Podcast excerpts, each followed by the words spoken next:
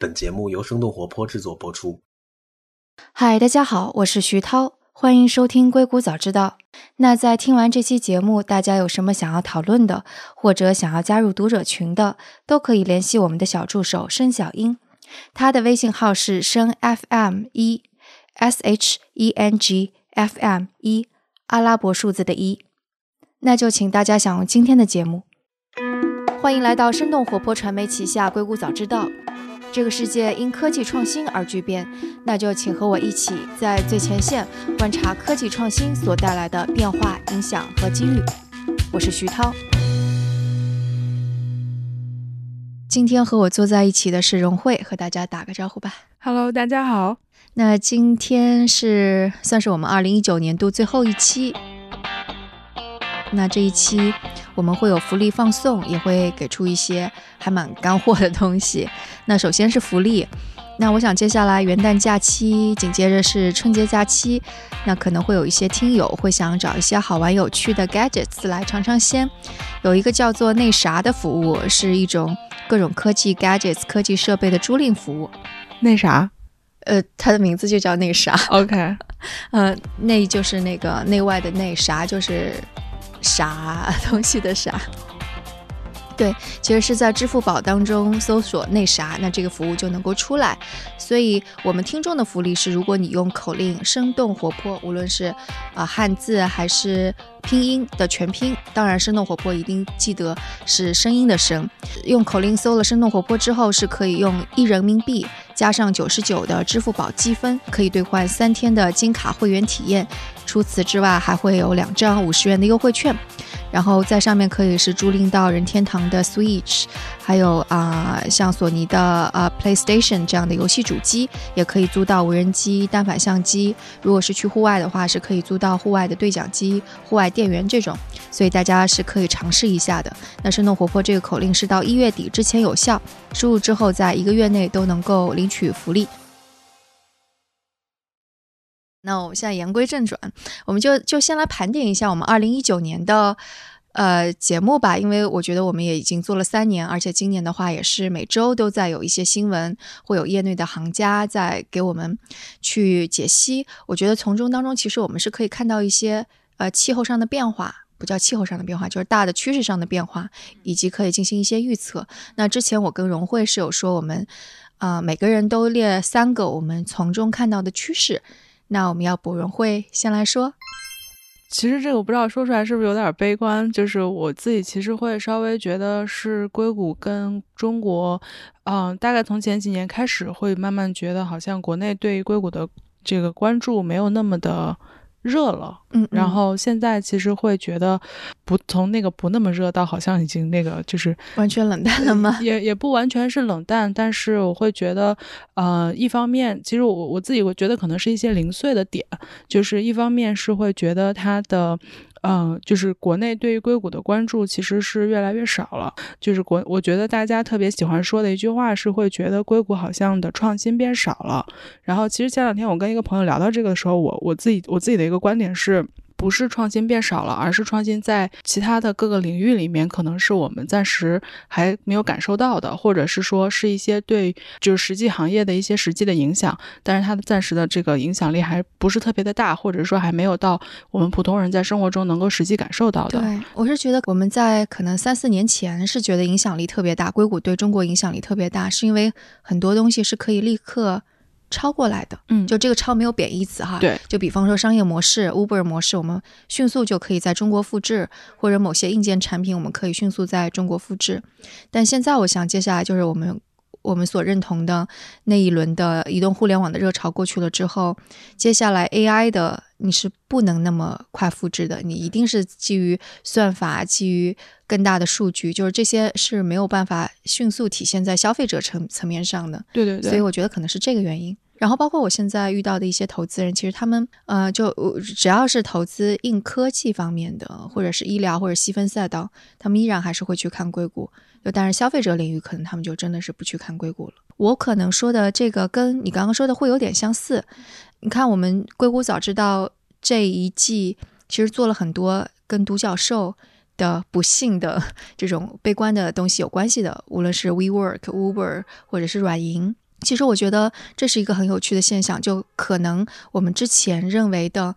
快速增长、快速非常野蛮的去扩张的这种模式，也许在接下来的五年、十年是不适合的。就这个可能大家已经有共识了，但我在想，就是我们这个系就是。这种思维方式的时候，还是觉得挺有意思的，因为在过去十年，其实是大家都在说要反脆弱性，或者是说你要快速的去迭代、快速的去变更、去适应这个时代，是这样的一个思维模式。但是偏偏是在这样的一个时代，我们默认为独角兽会是一是一种常态，所以所有的公司全都用这种方式去扩张，但却没有意识到说。可能之后我们还是应该回归商业本质，就商业本质是你得把产品做好。所以我今天在来的路上，我还在想这个事情：为什么我们一方面觉得自己是非常灵活的要去适应这个时代的，一方面却又把独角兽跟快速扩张作为一个一个常态去看待？你说是因为人会比较喜欢去仰视什么东西吗？非常有可能，可能大家就会觉得非常害怕自己被。就 miss some something，错过了这波机会或者错过这波风口，我觉得是被担心跟害怕给裹挟着的，所以反而忽视了其他的一些东西。对，但就是独角兽的产生，也许可能真的是接下来很长一段时间当中非常少有的，就这么密集出现是非常少有的一种状况。就像我们说。地球历史上会有寒武纪这样子一个生物大爆发的时代，但之后一定会有是像什么三叠纪啊，或者侏罗纪之后的，呃，生物大灭绝时代。所以可能我们就是接下来会见证这样的生物大灭绝时代。但是活下来的到底是什么样的物种，就一定还是产品做的非常的扎实，你能适适应这个时代，你能耐下心来，就可能是这样的产品。呃，过去的硅谷早知道，可能很多无论是投资者还是第一线的人，反复在说的就是回归商业的本质。WeWork，你是个二房东，你就把二房东的生意给做好；滴滴跟 Uber，你是个出租车的生意，那你就把出租车的生意给做好。其实这还是商业的本质的问题。那你你想，你看到的第二个趋势是？跟硅谷有关，植根于硅谷的那种生活生活方式跟消费文化，在影响着很多很多的地方，甚至是一些从硅谷出来的品牌，它在其他的地方扩张的过程中，其实它也在带来这种。这个生活方式的影响，因为，呃，就比如说像那个呃，我之前也写过的那个公司，像那个 Allbirds，应该在北京、上海都有开店。他们是跟那个太古里有一个战略合作啊。我记得前几年有一个有一个词叫做“只要是科技的，就是生活的”。硅谷的生活方式，它在影响着很多地方，就是比如说呃，meditation 啊，然后做瑜伽啊，然后公司的文化一定要对员工好啊，然后公司的 culture 要讲究平等。要讲究这个，呃，自由，然后还有还有它一整套的，就是可能你不需要像上班族一样跟随一个什么朝九晚五的这样子的一个呃上班的规定，然后呃还有就是讲究环保，然后还有就是要吃健康餐，然后其实它在硅谷也流行有一段时间了，然后它是跟着呃就是过去那些年硅谷的。公司一直被仰视之后，我觉得是硅谷的硅谷公司的那个光环被大家看到之后，这些东西也其实反过来影响了很多其他的其他的东西。嗯，就比方说，其实最最明显的就是啊，雷军可能在做小米的发布会的时候，会穿的像乔布斯一样，对对 对，然后被人称为是雷布斯，对，然后并且是大家在做 PPT 做那个演讲的时候，可能在 PPT 设计的美学上面，可能是学的是苹果的那一套。我觉得这个。这个都是一脉相承的，对。但我说的第二点跟你说的这个也有关系。你刚刚说的是，呃，硅谷的科技公司一直被仰视，所以大家都在学习它。但可能今年出现的，就包括我们呃说的也很多的是，这些公司正在从神坛上被拉下来。像我们无论是在报道，就是我们硅谷早知道也有说到 Facebook。的工程师自杀的事件，然后包括呃去国会被质询，然后还有包括 Google，我我跟人会做的 All Hands Meeting 被取消的这个事情，然后甚至还有包括我们讲的那个硅谷媒体的风云传，就是他的那个理想主义在消散这些，对，其实都是在说，你作为一个大公司，你可以是有理想的，但是问题是，作为一个大公司，你在追逐利益的时候，肯定是有外部效应的，所以这种外部效应。可能还真的不是一个公司你自己是可以解决的，它可能是需要一些行业规范或者政府的规范，或者是就是权力肯定是要制衡的。所以科技公司成为大公司之后，无论跟政府、跟消费者，然后跟他们的员工是什么样的一个关系，我觉得现在是在重新定义的过程当中。对对对，嗯，那第三点，你觉得你能够看到的趋势是？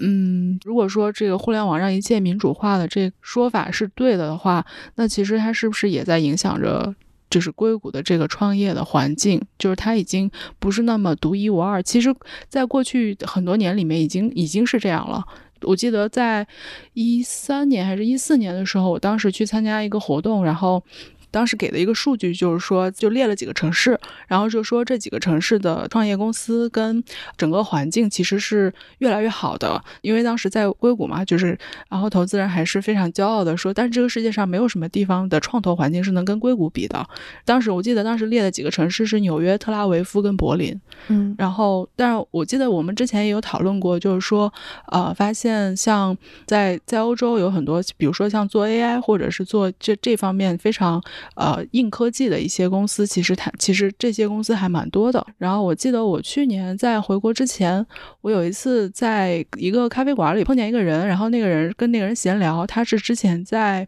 呃伦敦住了很久，然后又在又在那个里斯本住了很久。后来我记得我跟他聊天的时候，他就跟我说，其实你知道吗？就是欧洲有两个地方，如果如果你想要了解这个创投的环境的话，你一定要去，就是一个是里斯本，一个是柏林。嗯，我我当时就觉得，嗯，里斯本，对啊，为什么是那儿？对，就我当时就觉得，嗯，是吗？我今年有去了一次柏林，会发现那里给我感觉很像布鲁克林，就是有很多就是新旧冲撞的感觉。然后另外一方面是它的房租比较便宜，就是当然是比硅谷要便宜很多了。然后，啊，没有哪里会比硅谷更贵了。对。大北京，对。对，其实硅谷早知道也做过很多期，就比方说我们会有投资人，他们会有一个投资人的 tour，是去各个地方，就比方说去秀带，去那个俄亥俄州那边，也会去南卡罗来纳，就传统的棉花产地，呃，然后还有去加拿大，所以就是就就是如果是。回回过头去听我们的这个节目的话，就会看到投资人去那些地方是有一些共性的。首先，第一个那里便宜，这肯定是毋庸置疑。当然，刚刚也说了，没有哪里会比硅谷更贵了。然后第二点是那里有丰非常丰富的人才储备，所以那些地方一定是有非常出出色的大学。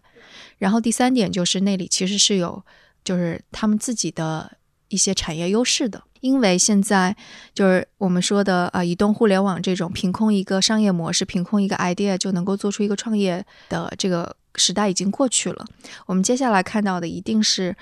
呃，科技和一个传统的产业相结合的这样的一个一个一个创新。所以在这个地方，它有着非常深厚的传统产业，它才能够知道这个技术到底用在哪里。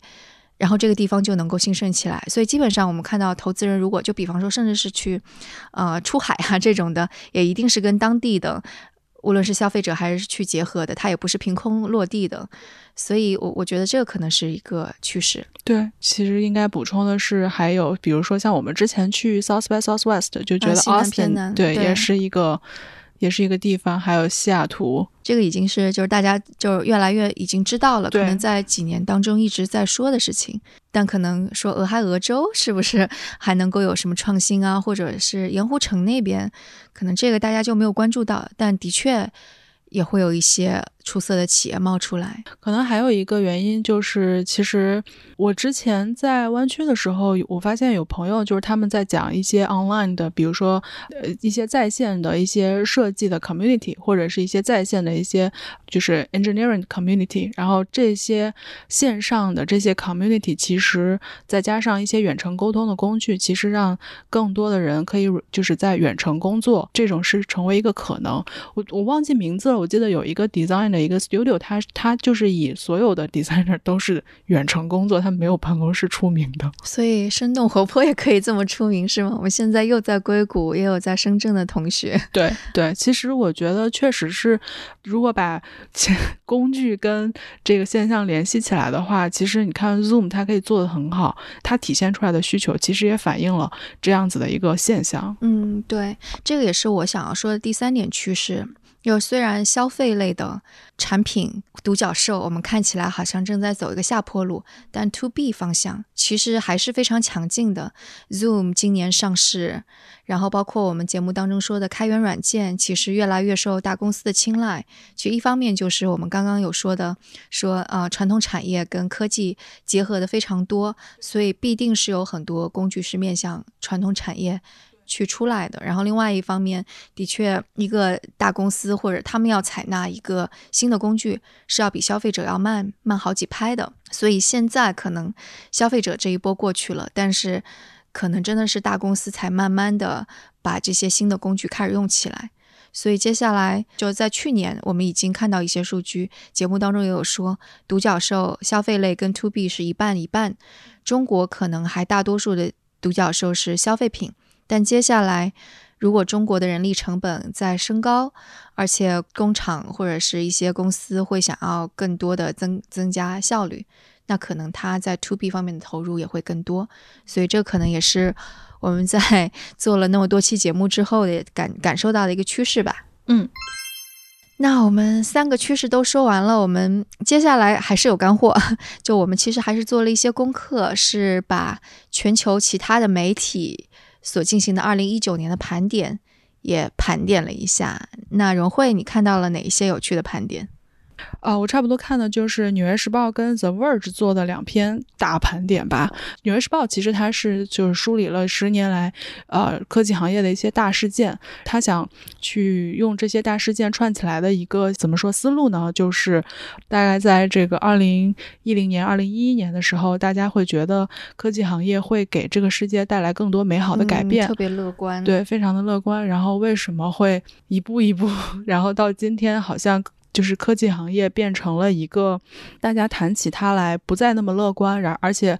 甚至会认为说很多科技公司是有一些邪恶的。我觉得人类是太 naive 了，这是因为 对。然后 The Verge 那篇我就觉得特别有意思，就是他评选了十年来改变我们生活的一百个 gadgets。我当时看 The Verge 这一篇的时候，觉得特别有意思的一点是，当然我没有就是一个一个一个的看完后，就挑了一些我觉得很有意思的看。其实，在早几年间，gadgets 这个词的概这个词的概念已经改变了。就是过去我们会觉得，呃，gadgets 就是一些小物件、小玩意儿，就是跟科跟科那个科技感很重。像 GoPro，我会觉得它是 gadgets。但是在那个 Verge 那篇文章里面，就是他有提到，比如说戴森的吹风机，早几年间我可能不会觉得戴森的吹风机算是 gadgets。然后，比如说，我会觉得自拍杆是一个 gadget，但是我不会觉得 Te Tesla 的 Model S 是一个是一个 gadget，太大了。对，但是他在那个盘点里面，就是把这些东西全都算进来了。你知道那个《纽约时报》的一个年度 gadget 是什么吗？台面烤箱。我看到的时候，我说什么？对，然后那个当然了，那一篇的总结里面，这个 top 的毫无疑问 iPhone 四。对，iPhone。第二名是，第二名应该是 Amazon 的音箱。啊，它当之无愧。对对对，呃，iPhone 系列入选的就是 iPhone 四、iPhone 六和 iPhone Ten。难道没有 AirPods 吗？啊，有 AirPods，就是 iPhone 系列。对，我觉得今年要是评选一个那个年度 Gadgets，一定是 AirPods。对对对，这是我这个这个在我准备的那个 list 上。你知道连线他说到了一个 gadgets 的趋势是什么？嗯，是叫 hybrid，是融合在一起。嗯，然后他说，就比方说说宜家的有一个灯，它是一个灯，但他同时又是 Sonos 的那个音箱。然后又说那个瑞士军刀，你看上去它是个。硬盘，但同时又是一把刀，我觉得特别 搞笑，就像是周星驰的电影一样。你看它是个吹风机，其实它是一个电话；你看起来它是个鞋，其实它是个吹风机。看起来是一个什么东西，实际上它是一个什么东西，其实它还是一个什么东西。对，我觉得这可能也是现在很多那个面向消费者硬件产品的一个困境吧。就他们一定是还是想要凹出一些新的创意来的。但是可能物联网并没有那么快的到来，但同时有一些像音箱这种东西是慢慢成熟了的，所以他们试图是想要把这些东西放在一起。嗯，但是到底是不是有用，我不知道。也许可能，也也许有一些非常前卫的人，他会觉得是个台灯，同时又是个音箱，非常好。但是像我这样的人，我就会觉得还是简洁一点，你该干什么就干干什么吧。呃，我这边看到是比较有意思的是 YouTube 跟 Google Trends，哦其实都做了盘点，啊、都是用视频来表现的。然后 Google 可能它是用了 Hero，就说在这样的一个时代，我们更加需要英雄。然后又包括一九年可能是漫威的复仇者联盟的最后终结之对战，对，所以 hero 这个词语，英雄这个词语是被 highlight 很多的，然后这个被点赞非常非常多。但是 YouTube 它差不多就相当于是做了一个大合集，就做了最最受称赞的 YouTube 大合集，就有超级多人 dislike it。然后二零一八年的时候做的合集是呃 YouTube 史上最不受欢迎的 一个视频，嗯然后到今年，然后有人就吐槽说，的确没有那么多 dislike 了，但大概是最 boring 的、最无聊的一期。嗯，这是他们的盘点。然后《华尔街日报》的 podcast，我是听到了他盘点了一下贸易战，啊，那这肯定也是今年特别大的一件事情，而且充满了戏剧性。年初的时候，眼看着感觉要达成一些协议了，突然又说谈判破裂了，然后特朗普又说又要加关税，然后到最近又说达成了第一阶段的，你会不会觉得现在这个有又有点像，又有点回到就是当时那个好像两个阶段中间的那种？对，然后《华尔街日报》它的这个盘点，其实它想要强调的是说，恰恰是这种不确定性给美国的很多，当然肯定对中国也是这样，对美国的很多商人是有非常大的损害的，因为当这个消息出来之之后，他们其实是想要规避加税给他们商业带来的影响，但问题就是这样子不断的变来变去，使得他们不知道怎么去应对。就比方说，啊、他们有些可能是觉得自己可以幸免于难的，结果突然关税又说要加了，然后有些他们是说他们在赶在觉得关税要加之前去增加了进货，或者用空运的方式赶紧囤积了一些货物，结果又说不加不增收货物了，还有一些他们是。已经把厂给搬到了越南、泰国，结果发现遇到了很多物流，还有就是啊、基础设施建设的问题。但现在看看，可能还是在中国设厂还是更好的。所以说，这些的不确定性其实是给整个大的这个商业环境带来了非常多的不可预计的风险，使得在其中的商家也遇到了很多问题。所以他们是把着眼点放在这里的。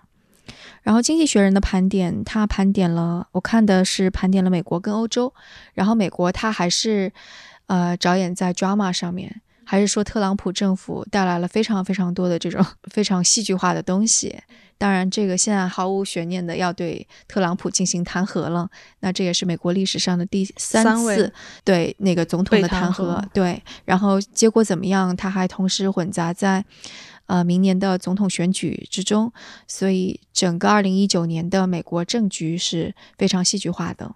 嗯，然后欧洲，呃，因为《经济学人》本来就是一个欧洲的媒体，所以我觉得他的盘点可能会是更加权威一点。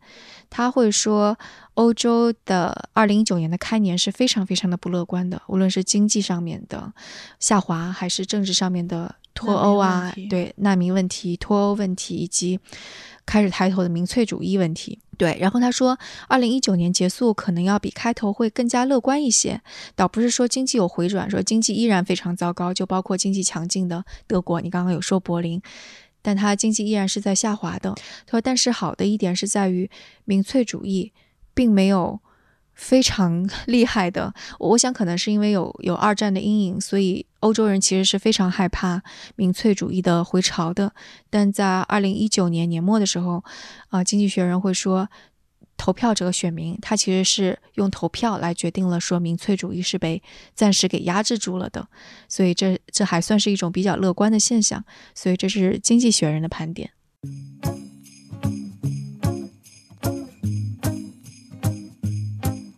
那接下来我们来我们来推荐一些东西吧，因为 接下来又是元旦又是春节，我觉得大家还是会想要看看美剧啊，看看电影，看看一些书。所以你挑的是什么？呃，美剧。然后我觉得我很推荐大家去看 《The Morning Show》，就是那个 Jennifer Aniston 为那个跟就是苹果 TV 合作，然后拍的那个剧。嗯，然后我我我我看到第七集、第八集，然后我我很喜欢这个剧，就我觉得这个剧拍的很好。呃，首先就是它其实呃也代表了就是苹果在自制剧上面的一个努力。然后其实我一开始对这个剧没有抱太大期望，就是为了看 Rachel 的是吗？然后我觉得它特别好看的地方是在于说，嗯，它不是一个特别伪光正的一个讲。啊，这个女性就要怎么怎么样，然后就是或者是揭示女性生活的困境，就是不是就是一直就在讲女性很艰难，而是我觉得它展示了很多人性的复杂，不管是他对女性的困境，还是对就是 Me Too 这件事情现象的一些反思什么的，都还是蛮立体的。嗯嗯嗯，你呢？我我今年没什么时间去看美剧。嗯，所以我是看了一下连线跟纽约客他们推荐的，然后我当然他们推荐了很多，然后有两个是他们共同推荐的，有一个是 HBO 的《守望者》（Watchman），是那个 DC 的同名漫画，我不知道好看不好看，但我打算春节看。然后呃，第二个他们共同都推荐的是 Netflix 的那个《Russian Doll》轮回派对。这个也挺让我感兴趣，因为它讲的是时间循环，我一直对时间循环科幻这种比较感兴趣，所以这个的确也，嗯，我可能会看吧。美剧《经济学人》还推荐了《爱尔兰人》跟那个《Marriage Story》。哦，《Marriage Story》我已经看完了，非常好看。我要非常推荐。还没有看呢，《爱尔兰人》我看了一半，很长，但是我觉得那个叙事方式哇，太酷了，是吧？嗯，好，你看我有太多东西没有看了。然后关于书籍，我觉得有一本书是跟我们刚刚讨论的东西是有关系的，是跟硅谷科技有关的，是哈佛商学院的一个教授在二零一九年的新书，叫做《监视资本主义：The Age of Surveillance Capitalism: The Fight for a Human Future at the New Frontier of Power》。我觉得这个也是因为数据现在无无处不在，在中国，特别是我这次回国了之后，发现很多都要人脸识别、人脸验证。刚开始的时候我还挺恐慌的，觉得天哪，我的所有的人脸数据全都给拿走了。但这个的确也是未来可能还蛮重要的一个事情。就在未来，可能明年如果我们再要去预测什么趋势的话，就是数据泄露了怎么办？我们的隐私怎么办？然后政府会拿我们这些数据去干嘛？是不是之后的民主自由可能会进入一个新语境下的民主自由？真正意义上的自由，然后就会分为一个什么古典主义的自由跟一个数据时代的自由。这个我可能想到的是一个很直接的现象，就是跟朋友就是就是外出，然后我们开车回来，经过那个收费站的时候，就是直接刷脸。当时我们一起一起感慨说太可怕了。现在不是坐高铁、飞机什么的都要刷脸吗？所以你逃不开，不刷脸你都活不下去。明年我们还会一起来再继续讨论科技行业硅谷给我们的生活带来什么样的。影响对对对，然后明年肯定我们会有一些新的变化，就包括可能会需要听众们重新在各大呃音频平台上重新搜索《硅谷早知道》，因为今年比较大的一个变化是我从三十六氪辞职了，所以《硅谷早知道》也是从三十六氪当中独立出来，纳入了我创办的公司生动活泼旗下，所以呃在明年上新的时候我们会有一些变化，就是重新从现在可能很多。都是在三十六氪的账号下，那明年可能需要大家重新搜索《硅谷早知道》第四集，然后重新订阅一下，关注我们。然后同时，明年我们还是会有硅谷的记者来带来我们很多很前沿的采访。然后，呃，也还是会有非常多的专家、投资人来提供第一线的一些见解。我我其实就想说，就是虽然说我回国了一段时间，会觉得好像越来越觉得国内好像对硅谷的关心没有那么的多，但其实整体上国内的环境，不管是创业公司还是大公司，嗯，可以从一个仰望或者是追捧硅谷的一个。状态变成真正去学习那些创业的一些规则或者是方法论，然后大公司的一些文化和嗯管理，就是特别是特别是出海的公司吧，可能会非常需要的一些多地管理、跨国的跨国的团队的管理。其实我觉得特别特别需要的是，在国内现在整体上大家都在九九六的这个环境里面，呃，怎么样去建立一个让。员工能够感到幸福，然后能够就是有自己为之奋斗的这个目标跟理想，就这么这么讲，虽然有点理想主义吧，我觉得可能在中国还有一块是绝对缺失的，那就是反思，因为在硅谷，即使是那个烈火烹油或者 Uber 是独角兽的时候，依然会有反思的声音。然后包括现在我们刚刚说的那个这个呃监视资本主义时代啊，数据隐私啊，怎么立法啊，然后包括加州刚刚推行的 Gig Economy，对于零工经济怎么去法律规范，我觉得都是因为有各种各样的反思，才让这个大公司受到监督，让这个社会变好。那我觉得可能就我们去看他们在反思些什么，然后我们。也能够稍微警觉一点，可能我们在国内没有那么好的监督机制，但我们每个个人有这样子的警觉，我觉得也是有好处。我觉得这也是我们做这样的内容的意义。对，是。那说到反思，其实我们在二零二零年一月六号会上线一档新的节目，叫做《反潮流俱乐部》。这档节目是和时尚消费潮流有关，但我们是要去揭示这些现象背后更多的东西，例如背后的人、故事。啊，商业内幕等等，这档节目也会充满反思，对那些盲从煽动是毫不留情的，其中也会有很多，就很多毒舌吐槽的瞬间，所以也请大家关注我们在硅谷早知道休更的这段时间，不妨去听一下这档新节目。那在最后也请大家先不要走开，因为我们会有反潮流俱乐部的 trailer 预告放送。呃，以及再次鸣谢一下本期节目中给我们听众提供福利的那啥，上支付宝搜那啥，免押金租到全世界好玩的东西。那我们二零二零年再见。好的，明年见。潮流，它如同潮水，潮起潮落，永不停歇。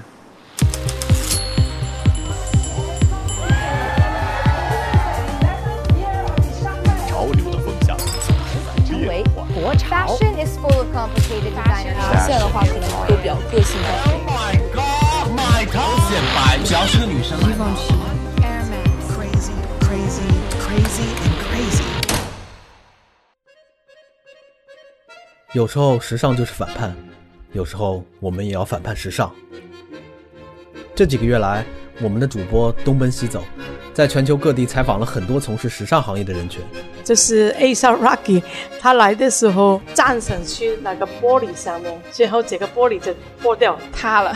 确实会因为胸大就是走不上很多秀，就是胸大为什么不能走秀？对啊，我觉得你完全可以啊！我觉得这是国内客户对模特的 body shame。嗯，现在你你自己的球鞋收藏大概有多少呢？估计一百多双吧。Nike 更希望是你购买了我的产品，就把自己当成一个职业运动员，在运动场上去拼搏。但是你频繁做这种联名，这中间我没有看到任何运动的影。影子或者体育的影子在里面，而且我觉得挺可怕的是，淘宝还有直播上面所宣传的千篇一律的美，但买家秀跟卖家秀的差别是很大的。最后大家都变千篇一律的一个网红脸，或者是那样的一个身材，也挺没意思的。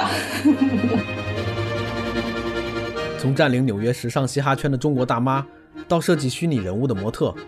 从全球最大的鞋展 SneakerCon 到上海夜总会里的变装皇后。这是一个和潮流相关的节目，但是也带着反叛精神。就我现在我就忍不住要反驳你，就是我觉得你现在说的全都是编辑视角，都是一些很成功的品牌、很成功的案例。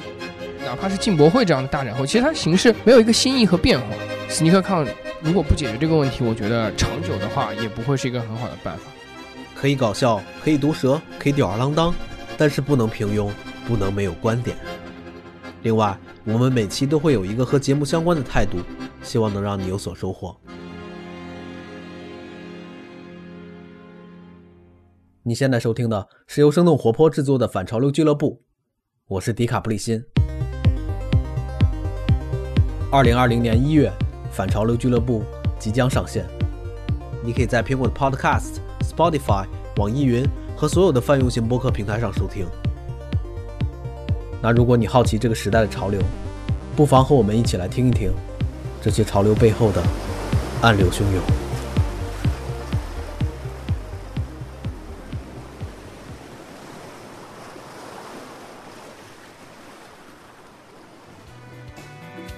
那今天的节目就到这里。硅谷早知道是生动活泼旗下的一档节目。